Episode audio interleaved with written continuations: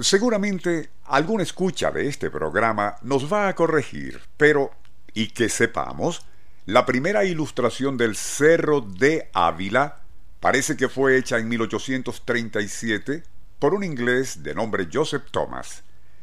Como paisaje, ese dibujo coloreado bien podría ser, y citamos, la primera vista monumental que tenemos del Ávila, posiblemente ambientada en una atmósfera de amanecer. Desde aquel lejano entonces, y como ya lo hemos comentado en varios programas anteriores, poetas, pintores, novelistas y músicos han celebrado la belleza de esa imponente montaña. Curiosamente disminuida, por cierto, con ese apelativo de cerro que se le adjudicó cuando la corona española cedió unas tierras en sus faldas a Juan Álvarez de Ávila, según algunas fuentes, y a Gabriel de Ávila, según otras.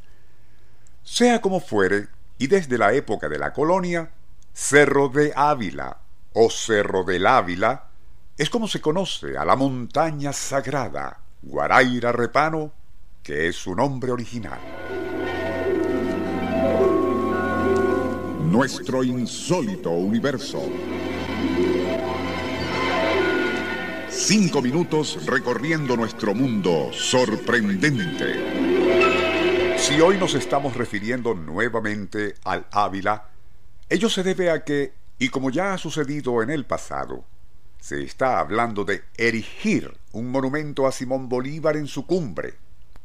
Ya en 1942, y según reportaje aparecido por aquellos días, el entonces obispo de Barquisimeto, Monseñor Dubuc, planteó la idea de erigir un monumento al Libertador en el tope del Ávila. Para 1947, y durante el efímero gobierno de Rómulo Gallegos, Alejandro Colina, renombrado escultor, habría construido una maqueta representando a Bolívar y a tamaño monumental visible a una distancia de varios kilómetros.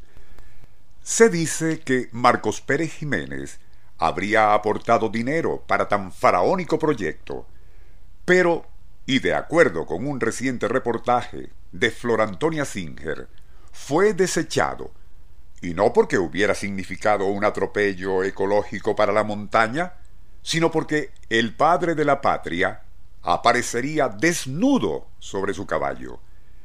Luego, y siempre según la crónica citada, Victorio Macho, otro escultor famoso, propuso una versión alterna del monumento ideado por Colina que tampoco contó con apoyo. Quizás porque en aquellos días de 1955 la prioridad era la construcción del Hotel Humboldt y que, parafraseando a la periodista, mutila el perfil de la cordillera.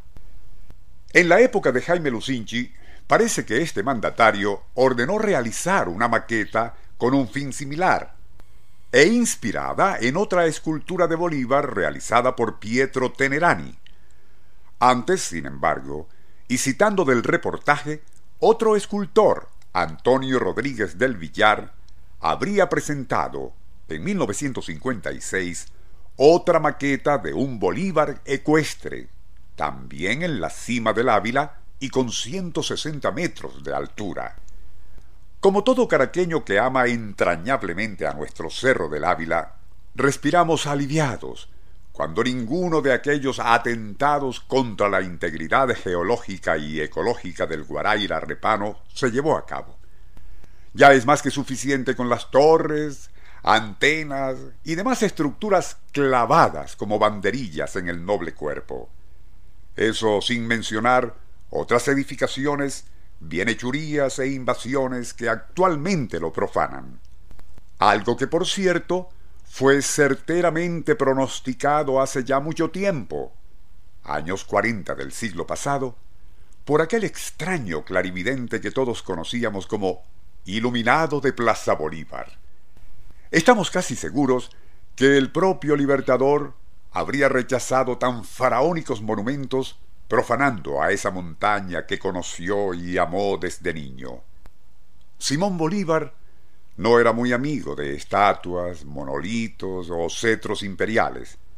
pues ya había dicho, Libertador de Venezuela, título más glorioso para mí que el cetro de todos los imperios de la tierra.